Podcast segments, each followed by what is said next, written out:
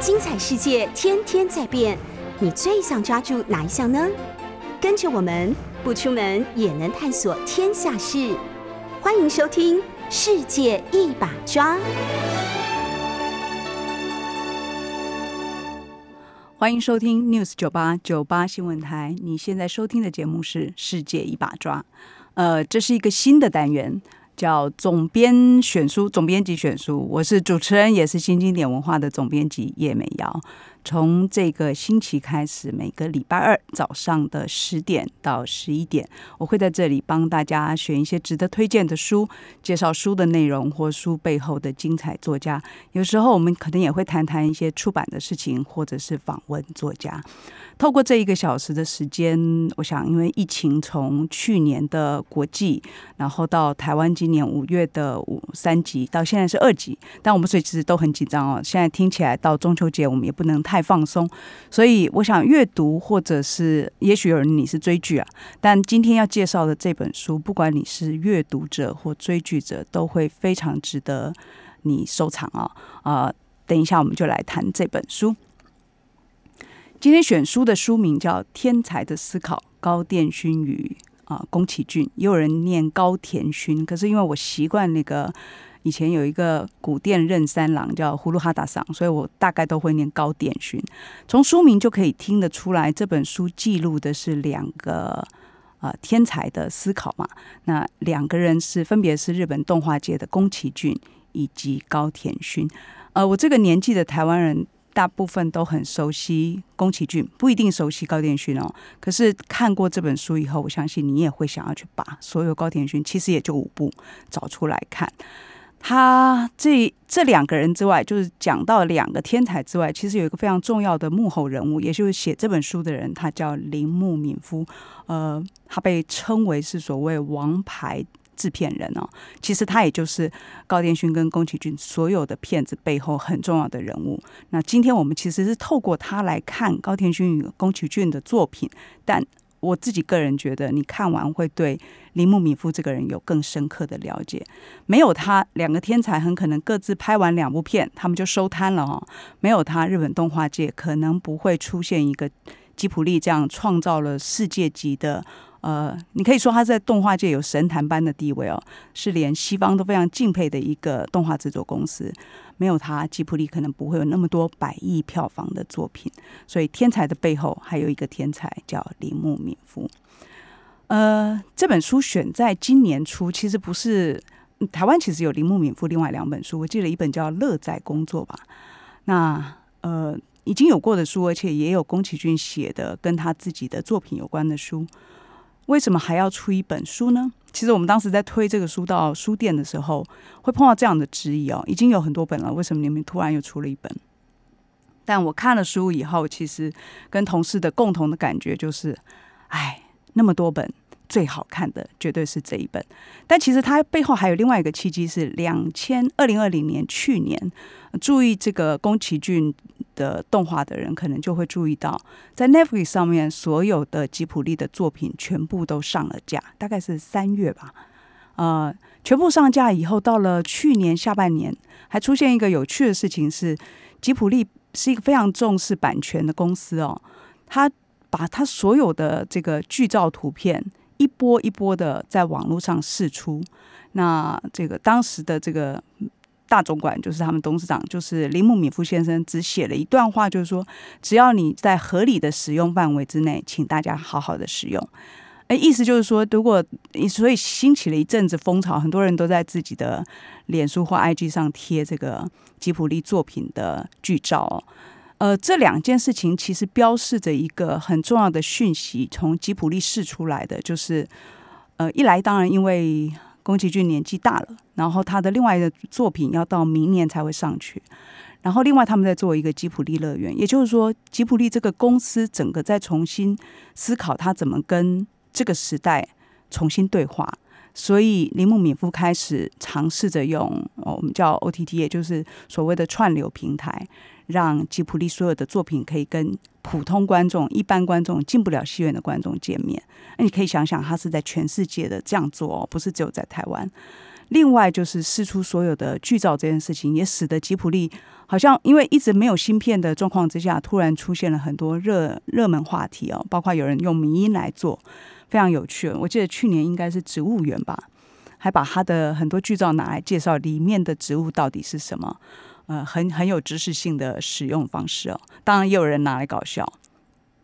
这两个契机呢，以及今年本来预计吉普力的很多作品都要重新在院线上映，可能很多人早就已经期待了，想要进去呃戏院里面看吉普力的所有作品。因为如果你跟我一样，差不多是八零年代开始认识吉普力的人，大部分作品我们都是从呃录影带看的。录影带，年轻人现在可能不知道什么叫录影带。录影带就是你这个看完之后啊，你要重看，你还倒带，你还拿一台倒带机，花个大概三分钟左右的时间把它整个倒回去哦，一分钟或三分钟。那是一个呃不方便在戏院里面看动画，可能他们觉得是卡通吧，就没有引进，所以我们基不基本上大部分是像盗版一样的看。后来当然可以买正版的 VHS。我第一次进戏院看吉普力的作品，其实是《神隐少女》啊，也就是那一年，因为他第一个他在日本创下非常惊人的票房纪录，另外一个原因是他后来在奥斯卡金像奖第二年吧，拿了两千零一年拿了最佳动画长片，这个这个是这个事情是连铃木敏夫跟宫崎骏自己都吃了一惊哦，觉得不可能的事情，然后还得了金柏林金熊奖。那这一系列使得呃宫崎骏的作品从此在全世界有了不一样的地位。后来几乎基本上大部分的作品都有引进台湾，而且都有上院线。这两个契机使得我们觉得二零二一年应该是吉普力之年哦。的确，我们后来在五月也发现两部两个杂志《秋刀鱼》还有这个呃酿电影也都做了呃吉普力的专题，宫崎骏的专题。我们选择在这个时间出版，其实是恭逢其盛的，重新去理解吉普力。这个公司跟我们这个时代的动画文化啊，看出它的重要性。这本书原来是出版在日本的二零一九年，由文艺春秋出版。最早最早其实是二零一九年的出版之前，他们花了两年的时间哦，呃，一点一滴的记录下，其实是一个访问，透过呃岛桥啊岛崎今日子跟柳桥贤两位记者，他们做采访记录，每一次谈一部片。总共谈二十部，每一次大概谈个两个小时，也就是两年，大概四十多个小时，完成了铃木敏夫对所有吉普力作品的算是回顾吧，哈，嗯，最后收了十九部，因为他自己觉得对《辉耀姬物语》最后这个高电勋的一部作品了解或者说心情还没有整理好，他拿掉了那一部，然后但收录了两千二零一四年他们三个人。的一次为了吉普力三十周年所做的对谈，那个对谈非常的有趣，可以看得出三个人平常的互动，可以看得出很多重要的生活的伙伴的讯息啊。呃，就是这样的一本书哦，看起来就是一个吉普力所有的作品大整理，是吗？只是这样吗？我想不止。我们先回头讲一下这个作者铃木敏夫，因为这个书的精彩，我觉得很重要的原因是因为铃木敏夫这个人哦，呃，当然他记录下了跟他合作的天才导演们，但是这个人其实很奇特。他在一九四八年出生于名古屋，念的是这个庆应艺术大学，他念的是文学系。呃，出社会的时候，他一九四八年出生，大家可以想象，他其实是比村上春树大一岁。他进入社会的时候呢，呃，一去就去了德间书店工作。德间书店其实就是一个出版集团了。他进去的是杂志的部门，呃，做记者。对他来说，他等于是从乡下名古屋来到了东京，找到了一个适合他发展的呃场所。但对他家里人不是哦，他妈妈是跟他说：“你去了东京，绝对绝对不要做这个。”跟写文字有关的事情，我记得这个话，我在另外一个台湾作家、台湾知名呃文化人士身上也听过，就张宏志先生，他妈妈是叫他到台北来，不要写文章的。哎，也就是说，其实一样的，大概是在一九七零八零年代，整个亚洲因为是战后，然后这个自由民主的气氛还没有完全的真正来到，所以进入出版社、进入报社，代表着一种危险性。其实铃木敏夫就说了，他说当时出版社专门收纳的是什么样的人呢？没有办法融入社会的人。所以选择去出版社，通常都是觉得自己跟主流社会的价值有一点点不一样的。好，来到了东京出版社上班，本来是这个，反正就是他妈妈是瞒着这个家乡的人，跟他跟大家说他还在念书啊，然后而且还骂他儿子说你是要当流氓吗？居然去出版社。但铃木敏夫就是坚持在这里待下来了。待下来了以后呢，本来只是要做一个啊杂志的工作，没想到。被呃德间康快先生，也就是他们的大老板，临时找去接下一个刚创立的漫画杂志。那个时候，动漫在整个日本社会的风潮正要起来，也就是说，这是一个投资未来哦。那他们投资了一个杂志，叫做 Animage，Anim Animage，就是其实就专讲动画的。啊，铃木敏夫临危受命，要在两个礼拜做出一百一十八页的内容哦。他根本，他本来是一个动画的门外汉，他就只是要进杂志社里面做采访而已。这时候他脑子里面就开始想，他可以做什么呢？他想到他听过高中女生在讨论《太阳王子》这部动画，这牵涉到两个人，一个就是高田勋，一个就是宫崎骏。接下来我们等一下要来聊这两个人，我们先进一段音乐。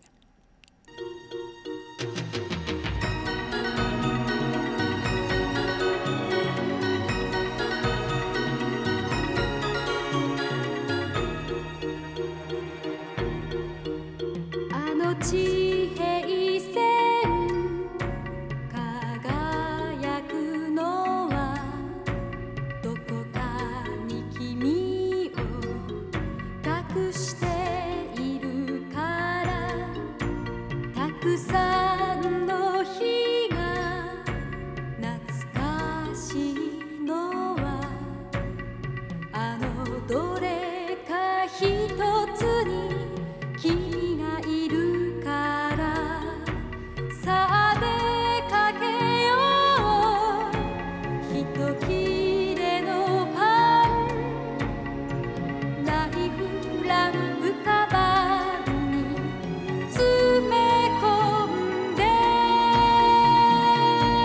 出发吧，带着面包、小刀、提灯，放进你的包包中。接着他会唱：爸爸留下的梦想，妈妈关切的眼神，地球转个不停，你就在其中。发光的双眼，闪耀的光芒，地球在转，我伴随着你。这首歌叫《Kimi o no Sede》，伴随着你，也就是呃宫崎骏的第二部在吉普力的作品，其实是第一部啦，因为这是成立了吉普力工作室以后的第一部作品。这个呃。天空之城哦，天空之城这部作品，其实我想台湾的小朋友大概应该都看过吧。我听说这首天空之城的主题曲伴随着你是很多人吹直笛的这个必备曲目哦，这个。这首歌是由宫崎骏作词，作曲是大家都知道的久石让，然后演唱是井上幸美，啊，非常动听的一首歌。而且听到这首歌，马上像我这个五年级世代就会想起三十多年前看吉卜力动画的心情啊。呃，我不是从《风之谷》开始讲，而是从这个呃《天空之城》开始讲的原因，就是因为其实很多人都知道《风之谷》是他们的第一部片，是他们合作的第一部片。呃，制作人是高田勋，那呃铃木敏夫其实当时他还在出版社工作，他是用余暇的时间来帮忙。但为什么我我从这个天空之城而不是风之谷开始讲？因为这是把三个人真正串联在一起的一部片。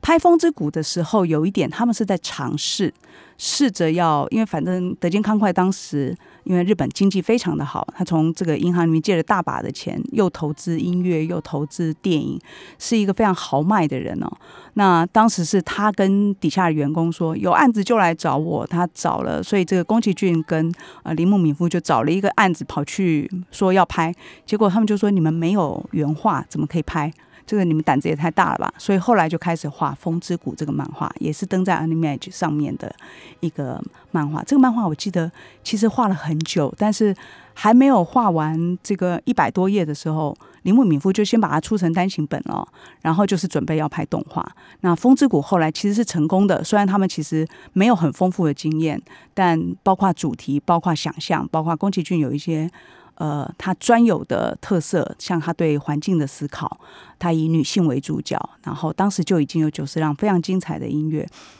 这些组合使得他们踏出了成功的第一步。但是那个成功也还没有到他们想要一直就就做下去哦。他们只是做了一件事，他把那个风之谷得到的版税给了这个高电勋去拍一个纪录片。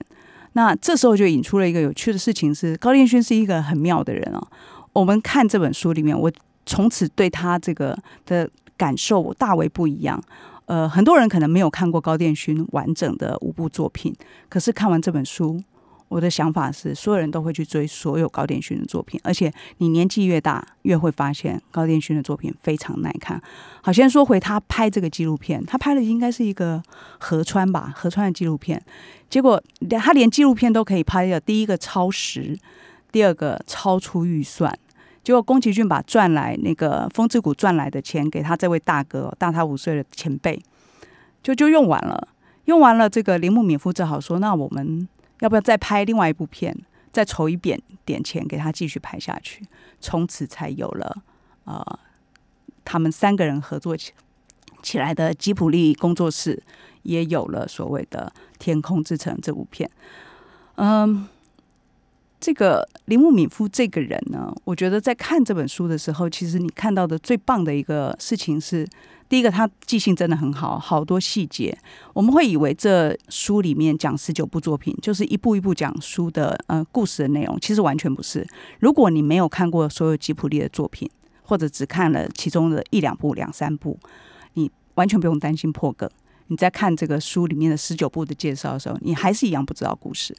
如果你已经看过，你也不会觉得无聊，因为所有的事情都是你不知道的。你会不知道这个呃，原来风之谷背后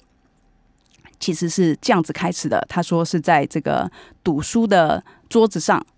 啊开始的一个企划案。然后你也不你也会不知道说，原来吉普力公司这个成立的过程之中。其实德坚一开始并不是大力赞成的哦，他们只是说，哎，你们你们要开就开吧。然后他问大家，铃木敏夫问大家说要怎么开啊？他说不知道，所以他还自己花了一千日元去买如何成立一家有限股份有限公司的方法啊，然后自己拟好计划。可是呢，过一阵子公司又跑来跟他讲说，好了，公司其实有一个呃已经登记有名的公司可以借你用。那原来这个登记有名的公司是本来要拍这个天平之盟的公司哦。其实已经欠债了三千六百万的债务，所以要叫他顶下这个公司来做，把他气死了。所以你再看到这个每一部电影的风光的背后，其实是一些艰难的，从呃这个创造的过程、经营管理的过程、宣传的过程，甚至于导演跟制制片人之间意见不合，呃剑拔弩张的过程啊，呃还有。预算超过，时间超过，到底该怎么办？甚至于还要帮老板背黑锅的故事。所以你在看的时候，其实不只看到动画背后的创意的发想，还看到一个一个人的职场的人生。呃，我我自己看这个《天才的思考》里面，还得到一个非常大的乐趣哦。比方说《龙猫》这部片，很多人都知道，这个龙猫基本上是吉普力的 logo 哦。你现在去这个。看吉普力公司，应该它外面就画这只龙猫。我们这本书的封面也是那个由吉普力授权的这龙猫的这只 logo。呃，这点要特别提哦。如果你去看其他的出版社出的跟吉普力有关的书，跟宫崎骏有关的书，封面都不是得到都没有办法真正得到吉普力授权的图片。那这次我们能得到，我觉得。可能跟铃木敏夫真的很希望我们大家好好了解吉普力有关。那书里面还有十九部电影的海报，我们是用全彩来呈现，在日本是黑白哦。所以呃，这本书的这个价值就是一个是这个，另外一个是我说你在看这个书的时候，你从此会对这个书。你看到的动画，你以为它所有的风光就是结果，票房就是结果，得奖就是结果，不是的，其实过程才是最重要的哦。呃，像在这个龙猫这个事事情上面，很多人都知道它非常红，是商标，基本上是摇钱树了哈。但事实上，各各位可能不晓得，龙猫其实是吉普力动画作品里面销售相当不好的一部哦。大概比它差的只有隔壁的山田君，他应该大概只有十几亿吧。那以这个，即使他们还没有出现这个百亿畅销电影之前，他们大部分作品也都能够卖到二十多亿。所以龙猫卖的差是怎么回事呢？呃，我以为这个龙猫这么受欢迎，它的玩偶这么受欢迎，故事这么受欢迎，当时也是受欢迎。其实没有，当时他们在这个播映龙猫的时候，甚至于被问说，这个妖怪的故事，小孩为什么要看呢？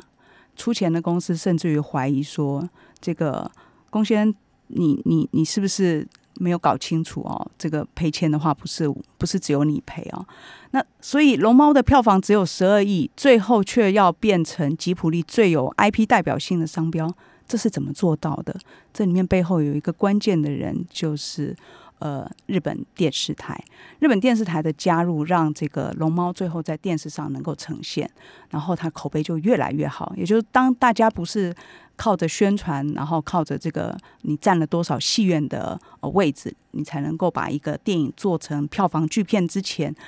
呃，作品很好，你要怎么让观众知道呢？你要透过另外一种方式。结果当时他们选择的是电视台，电视台播映之后，这个。播映授权，包括呃录影带的授权，包括把里面的龙猫变成玩偶，造成了这个旋风式的这个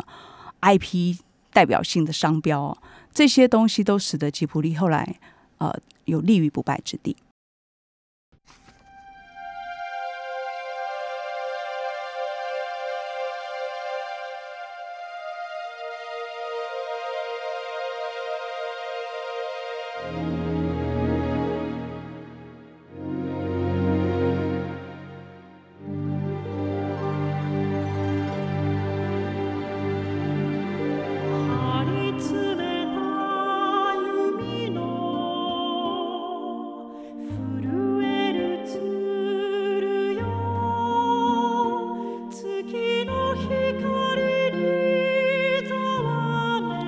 欢迎回到 News 九八九八新闻台。你现在收听的节目是《世界一把抓》，我是主持人叶美瑶。每个礼拜二，在这个总编辑选书的单元，帮大家介绍一本书。今天介绍的书是《天才的思考》，高电勋与宫崎骏。刚刚这个片头的一小段音乐，是一九九七年吉普力的一部，呃，创下了当时吉普力所有的票房纪录的一部。作品叫《魔法公主》，啊，一样，这个导演是宫崎骏先生。我自己个人对吉普力的完全的改观是从这部作品。以前我还是觉得这个吉普力的作品非常非常讨喜哦，非常可爱哦，非常这个孩子。可是到《魔法公主》的时候，你你坐在那个画面前面，听着这些音乐，看着那个主题，它主题非常的沉重，工程非常浩大，企图心非常的不一样哦，呃。你你你会觉得我我在看的是动画吗？那从那一刻开始，我觉得我是从此以后觉得所有宫崎骏先生的东西我都要看的。后来当然他又做了其他的作品。呃，其实我们前一段才聊到的是龙猫哦，龙猫到魔法公主之间，呃，吉卜力还做了非常多的作品哦。宫崎骏先包括拍了红猪也好，呃。魔法少女琪琪，这个叫什么？魔法宅急便的魔女宅急便，呃，还有这个平成梨之合战，就是呃高电勋先生的作品等等。其实还有很多作品，也有商业上很成功的，像点点滴滴的回忆。那也有这个商业合作案，像模呃模拟宅急便，我记得他应该是跟宅急便公司的合作吧。就是吉普力已经看得出来，开始走向从这个原来。他们曾经只是觉得试试看能不能走出一点呃创作自己作品的路，到这个时候，吉卜力已经完全是一个脱胎换骨的公司了。他有自己的行销上面独门的诀窍，他有自己在选择题材跟这个社会对话上面的呃一一一种敏感性啊。尤其是这个魔法公主，魔法公主，我一开始看的时候，的确就有一种感觉是，他们为什么会突然拍这样的一部片啊？后来才发现，你看这个书才发现说，其实。本来宫崎骏不是要拍这个，他是要拍一部片叫《毛毛虫菠萝》，那那个题材呢，据说得到宫崎骏的太太大力的呃称赞了。他说：“好好好，这个故事好。这故事是什么呢？是一只毛毛虫从行道树一棵行道树爬到另外一棵行道树中间所经历的故事。你你几乎可以想象，它有一点点龙猫的调性，一定会很可爱，一定会很这个很温馨，但。”金呃这个制片人铃木敏夫当时碰上了另外一个麻烦哦，就是呃我们说日本其实从这个是一九九七年片。大概从平成的后后后期就开始进入一种所谓的泡沫经济时期，呃，泡沫经济对象呃德间嗯出版这样子的公司是很大的冲击哦。你想想看，他的老板原来本来是一个做出版的、做杂志的，虽然卖的再好，可是他其实是呃跨行去做做音乐、做动画，投资巨额去做其他的事情啊。本业跟跟之外的行业搞得这个非常沸腾。但是在泡沫经济一来的时候，这个立刻的冲击就是你的所有的呆账都出现了，你所有欠钱的问题都要解决了。那老板就找上了铃木敏夫说：“哎，你来解决。”因为铃木敏夫所旗下所这个呃负责的单位，包括呃吉普力工作室都没有赔钱，所以呢就想说，那他又很能干，就找他来帮忙。呃。一边要处理公司这么麻烦的烫手山芋，一边听到这个天才导演宫崎骏，他其实是一个像大男孩一样的人，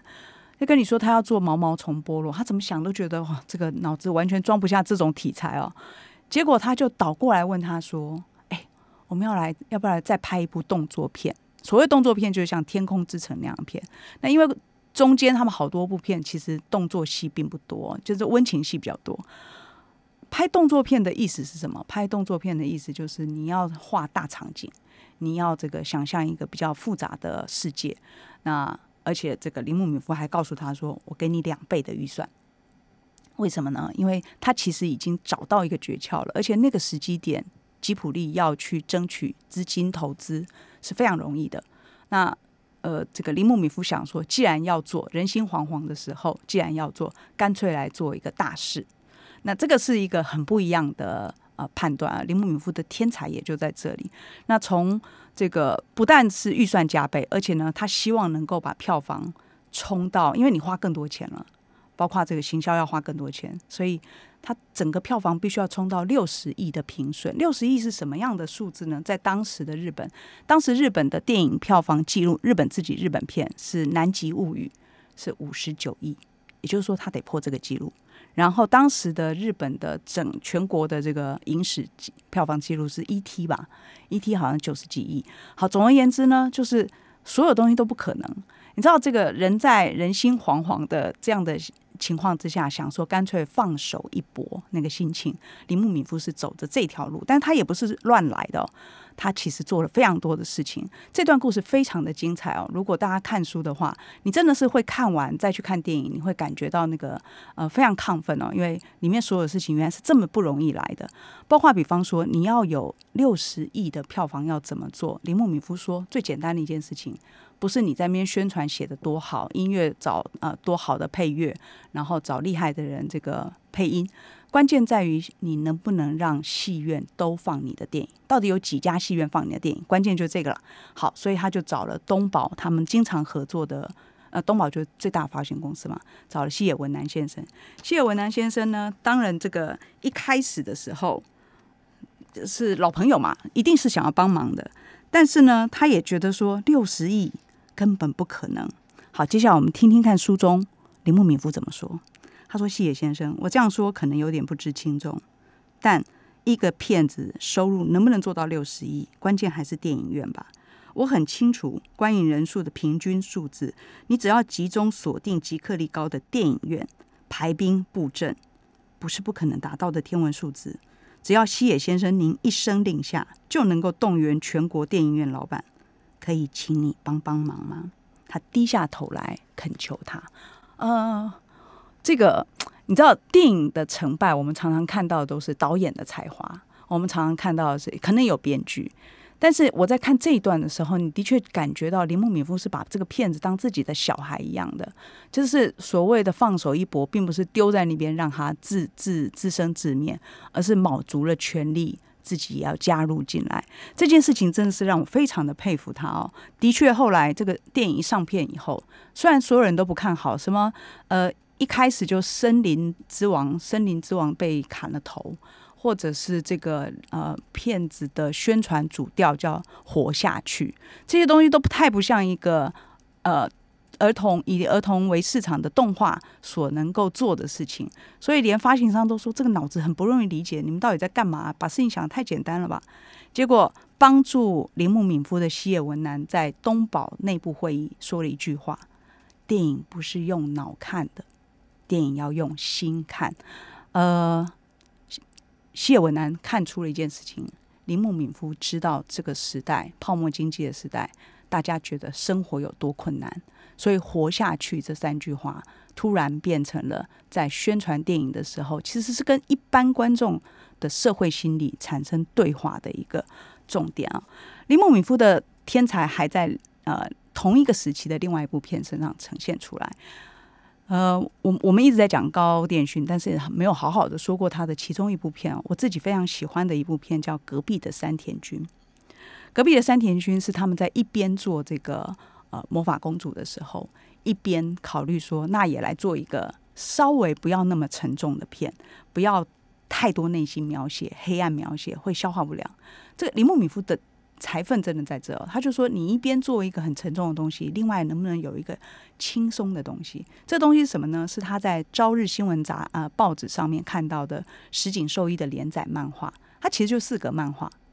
四个漫画怎么变电影？坦白说，我第一次看《隔壁山田君》的时候，我大概打开十几分钟吧，我就把它关掉了。不是因为不好看，是因为它反正就四格漫画，感觉就一小块一小块，好像在看樱桃小丸子一样，就看一看，觉得好像不用看下去，不用连续下去。但最后把它看完以后，我真的感受到，当时铃木敏夫告诉这个呃高殿勋，他劝他做这个故事的时候，他说：“哎，你拍的好的话。”搞不好会变得像动画界里面的小金安二郎。他讲这个话的时候，其实是被高电勋骂的。哦高电勋跟他说：“请不要说蠢话。”那个小金安二郎是日本电影人心目中的神哦。他怎么拍一个四个漫画会把他想到小金安二郎去？但各位，请大家回去。试着在 Netflix 上面应该有的哈，就去看这部片，然后请那个试着忍耐过这十几分钟。最好的方法是，你就买这本书，先看这一篇，先看这个呃铃木敏夫讲这个呃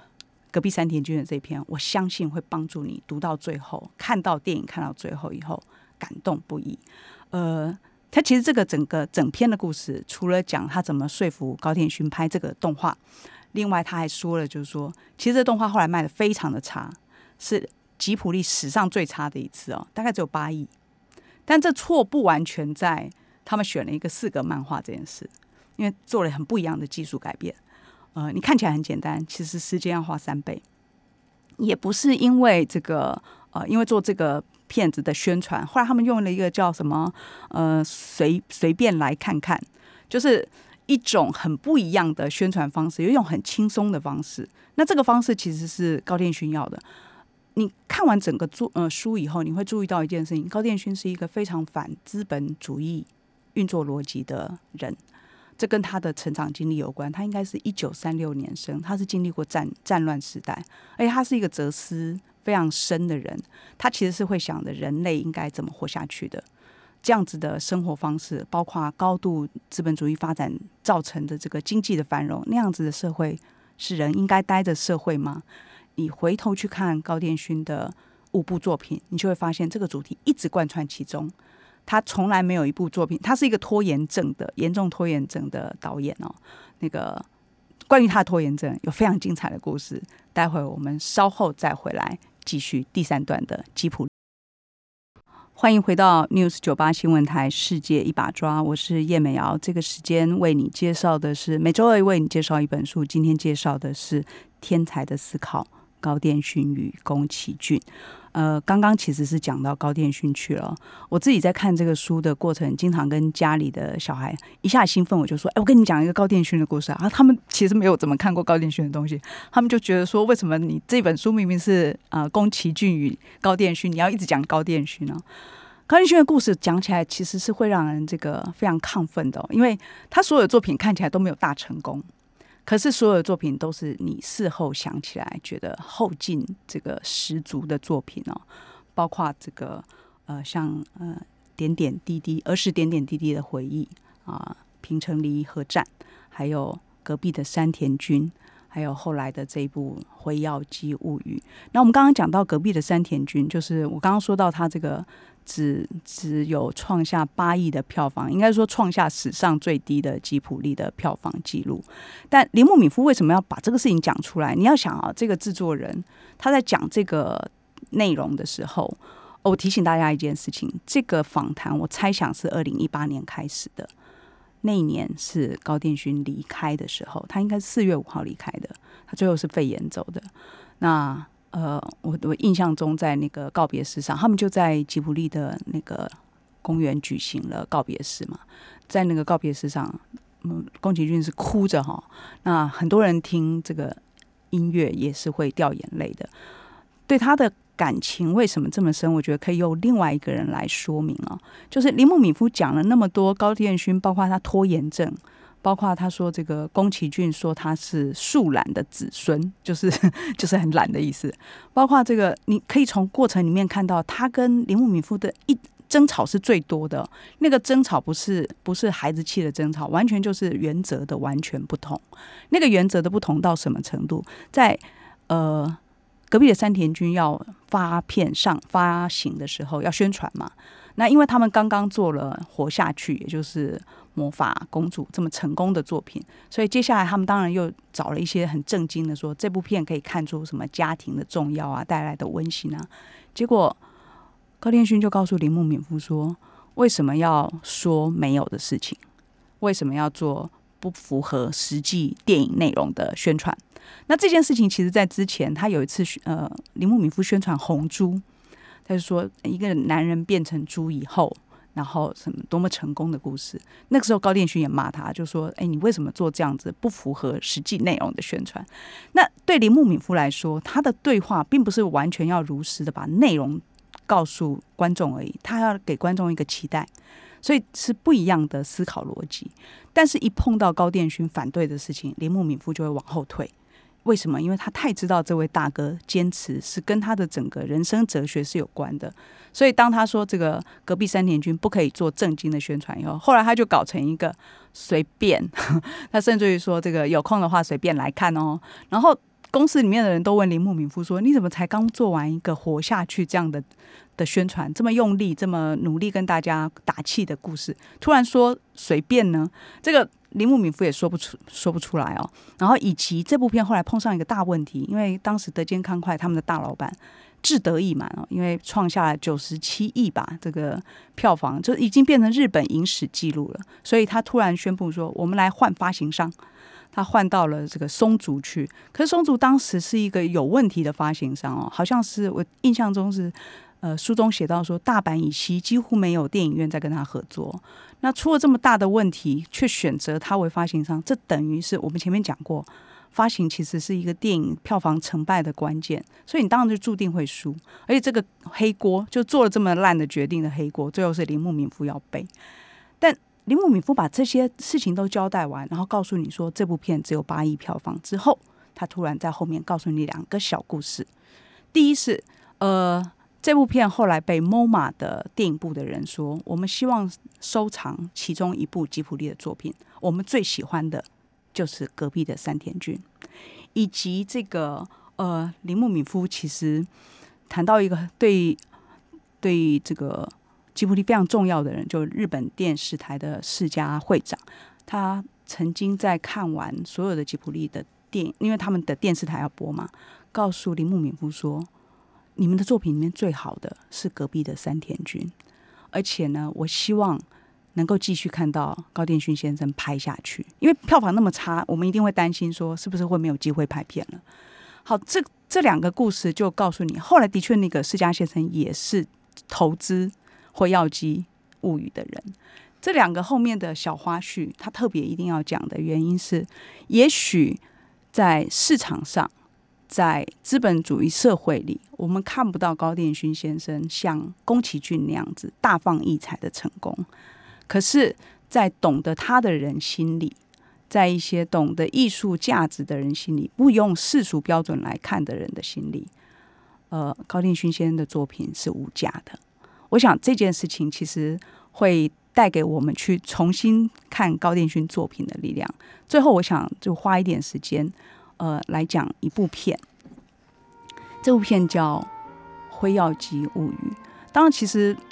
他跟他同时上片的另外一部片叫做《风起》嘛，那是二零一三年的事情。当年那个片上的时候，因为包括宫崎骏宣布要退休嘛，闹的新闻非常非常的大。那新一点当时也出了《风起》这个日本的呃库城雄先生的原著，就是因为他是把库月二郎这个做战斗机的故事。跟啊库城雄的文学小说两个故事放在一起交织成的一个嗯碰到时代的风起，但是他要如何活下去的一个年轻人的故事。呃，同年的下半年上映的是《辉耀姬物语》，我们来听一段《辉耀姬物语》的音乐。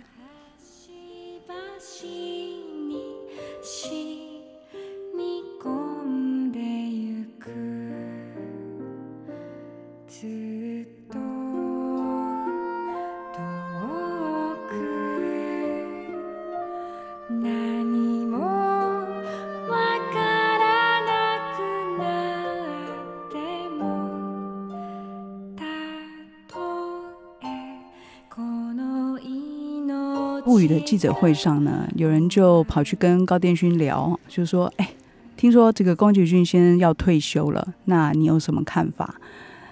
嗯，高殿勋说：“我说这个，我我觉得你们如果发现到最后他收回退休宣言，也不要太惊讶，因为他就是这样子的人哦，那实在太了解他了。可是到最后，这个宫崎骏到底要不要退休，还是？”变成一个大众的拿来讪笑的这件事情，我很不同意哦，因为我觉得宫崎骏先生是一个非常努力的人，所以他努力到最后一刻，电影要上的时要上映，就是他终于可以休息的时候，他突然给自己，而且他已经七十几岁了，他拍《风起》的时候已经七十七十二吧，就是他说他要退休，到底有什么不可以啊？呃，就算他是这个闹脾气的说，我觉得也是可以的。那但是我这个时间点想最后跟大家讲《辉耀姬物语》的原因是，《辉耀姬物语》在台湾上的时候，可能也不是一个票房特别大的，但是很多人看了是泪流不止的。刚刚我们听到的是这个《辉耀姬物语》的生命的记忆，我其实本来希望它能够就直接放完的，因为这是非常美的一首歌，在呃高天勋先的告别式上，呃，我们的这个。歌歌手就到了现场去唱这首歌，那这首歌其实是让所有的现场的人都回想起高定勋先生这一辈子，呃，留下那么重要的作品，可是却因为票房的逻辑，所以大家也许没有特别注意到他。我想在看这个《天才的思考》的时候，我自己特别着重的就是这一点了，就是我们会看到一个天才制片人在每一部片的背后。非常有趣的，跟这两个导演呃，这个拉锯，非常努力的宣传电影，那甚至于也可以看得到他越来越成熟的宣传手法技巧，为吉普力可以说，啊，虽然还不到这个尽瘁啦，就真的是花尽自己的所有的心力在这个公司上，呃，但我我觉得他其实留下一个非常重要的讯息给大家，就是我们。不不只是高电勋，不不能只用这个票房逻辑去看待这两个大导演的作品。他们留下真正珍贵的东西，当然除了作品之外，还有他们真的是给你一种那个时代的人对创作奋战不懈的精神。这个是你看的时候，有人会说啊，这已经都是呃那个网络上可以看到的片啦，而且都已经旧片，他们又没有新作，但你看了就会知道他们是天才啊。